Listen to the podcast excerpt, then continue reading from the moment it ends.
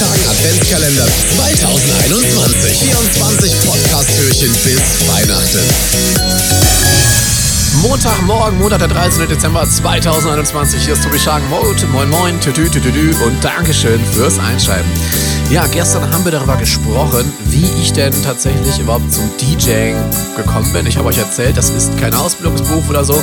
Da habe ich was, Achtung, wie man es so schön hört, ähm, was Anständiges gelernt. Habe dann danach mein Studium durchgezogen, Master und Bachelor. Ähm, eher gesagt, eher Bachelor und Master zuerst. Ja, und habe auch darüber meine Anfänge gesprochen, dass ich ähm, zuerst tatsächlich mich mit der Veranstaltungstechnik befasst habe im Rahmen ähm, der gymnasialen Oberstufe und danach erst auch in diesem Bereich Musik, Kreativität und DJing gekommen bin, aber zeitgleich eine musikalische Früherziehung genießen durfte. Danke Mama und Papa.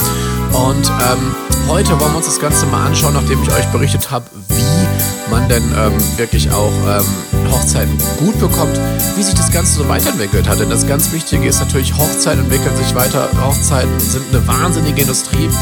Und was ich so gemacht habe, um einfach das Ganze noch besser zu machen, das schauen wir uns jetzt mal an. Und dazu würde ich sagen, wechseln wir wieder das Musikbett.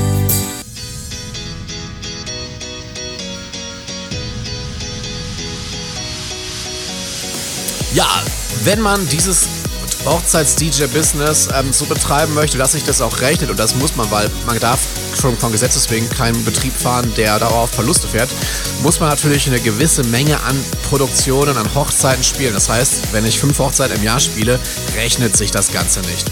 Ähm, und, aber umso mehr Hochzeiten man spielt, vor allem in Bezug auf, ich sag mal, Nachtarbeit und Co., muss man natürlich sich gewisse Routinen schaffen, um auch nach einer vielleicht kurzen Nacht morgens mit richtig guter Laune aufzustehen. Und ähm, eigentlich gibt es da zwei große, drei große Geheimnisse. Zum einen ist es, die, ist es der familiäre Zusammenhalt. Ähm, wenn man die ganze Zeit auf Hochzeiten war, dann möchte man auch an einem Sonntag zum Beispiel seine Familie sehen. Und ähm, bei uns ist es beispielsweise so, dass wir sonntags immer essen gehen. Sonntags um 12 Uhr ist ein gesetzter Termin, auch wenn ich komplett verschlafen bin, wird dann immer schön essen gegangen. Einfach damit man sich austauschen kann, was so die Woche passiert ist, auch wie die Hochzeiten waren. Und auch ganz klar, wenn meine Hochzeit nicht so lief, wie ich das gern gehabt hätte, in Klammern, ich habe ein extrem hohes Anspruchsniveau an mich selber und ähm, bin auch durchaus ein großer Fan der Fuck-Up-Night, ähm, dann spricht man natürlich auch darüber. Punkt Nummer zwei, das sind natürlich meine Freundinnen und Freunde, mit denen ich mich in der Woche treffe, mit denen ich einen guten Kaffee trinke, was Leckeres esse oder auch ein Teechen. Ne? Du weißt genau Bescheid. Ähm, das sind alles so Punkte, die man ähm, braucht, um halt auch in der Woche die sozialen Kontakte aufzuholen, die man am Wochenende nicht hat. Denn ganz klar, während äh, ihr vielleicht feiern seid, privat aus seid, im Kino, sonst was, stehe ich hinter den Decks. Und ich muss sagen, ich liebe das ja. Aber natürlich bin auch ich ein Mensch, der soziale Kontakte absolut braucht und für wichtig hält und auch sehr, sehr schätzt.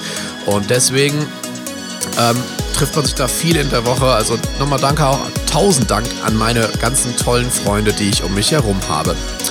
Ja, Punkt Nummer drei, das ist so ein Ding, das wechselt irgendwie so jedes Jahr und jetzt wird es ganz, ganz, ja, fast schon creepy. Ähm es gab mal eine Zeit, da bin ich ähm, immer samstags morgens nach der Hochzeit zu einem ich nenne es mal Backwaren-Discounter gefahren, um mir dort einen Kaffee zu holen. Das war irgendwie mein Ritual.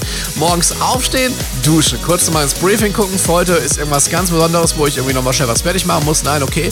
Ab ins Auto, rüber ins Einkaufszentrum, Kaffee geholt und wieder nach Hause. Klingt total bescheuert. Und ähm, dieses Jahr ist es beispielsweise so, dass ich ähm, das mache bei einer ja, recht teuren Kaffeekette äh, mit einem grünen Logo auf und ein bisschen weiß drauf. Ihr wisst, was ich meine wahrscheinlich. Ähm, und mir dort tatsächlich dann irgendwie einen großen Kaffee Mokka hole oder mal irgendwie so eine Special ähm, Lebkuchen, Latte Macchiato oder sowas, ähm, um tatsächlich motiviert zu sein. Beziehungsweise motiviert klingt böse, aber einfach so, so sein, sein persönliches Goodie, so, so ein bisschen wie im Dschungelcamp, ne? oh Gott, oh Gott. Tobi Schark redet sich in diesem Podcast wieder um Kopf und Kragen. Oh Gott, oh Gott, oh Gott. Jetzt springt der Kompressor an. Ähm, Nein, also es ist ganz, ganz wichtig natürlich, dass man immer irgendwie auch, wenn man halt langen Arbeitstag hat, irgendwas Cooles für sich hat. Das ist für mich aktuell wirklich dann so dieser halbe Liter Kaffee mit irgendeinem Topping nach drin. Und ähm, dann fahre ich auch wieder mit guter Musik mit Apache 207 oder so ähm, zurück zum Lager, hängen Anhänger auf dem Kombi und dann geht's auch schon los. Ja, was macht man noch so als Hochzeits-DJ, um auch ähm, immer voranzukommen? Ein wichtiger Punkt, den ihr nie seht, aber der indirekt zur Leistung beiträgt, ist Auf- und Abbau. Auf- und Abbau, das ist eigentlich die Arbeit eines Möbelpackers. Ähm, Sprich, das hat nichts mit der DJ-Dienstleistung selbst zu tun.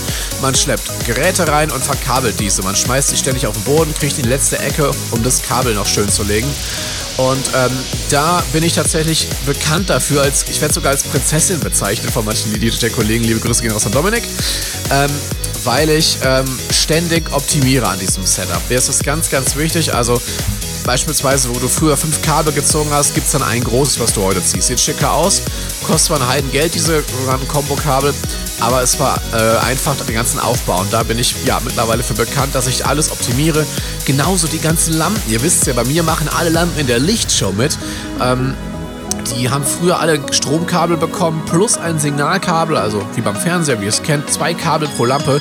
Unheimlicher Aufwand. Heute läuft das Ganze per Akku und per Funkfernsteuerung. Dadurch spart man so, so, so viel Zeit beim Auf- und Abbau, dass man das Ganze schneller rein und raus kriegt, was auch den Gastronomen wichtig ist. Denn kein Gastronom hat Bock darauf, dass ein DJ zwei Stunden abbaut. Ich kann immer sagen, hey, wenn es schlecht läuft, 30 Minuten, wenn es gut läuft, 20. Was, glaube ich, eine ganz, ganz gute Zeit ist. Ihr dürft mich gerne unterbieten.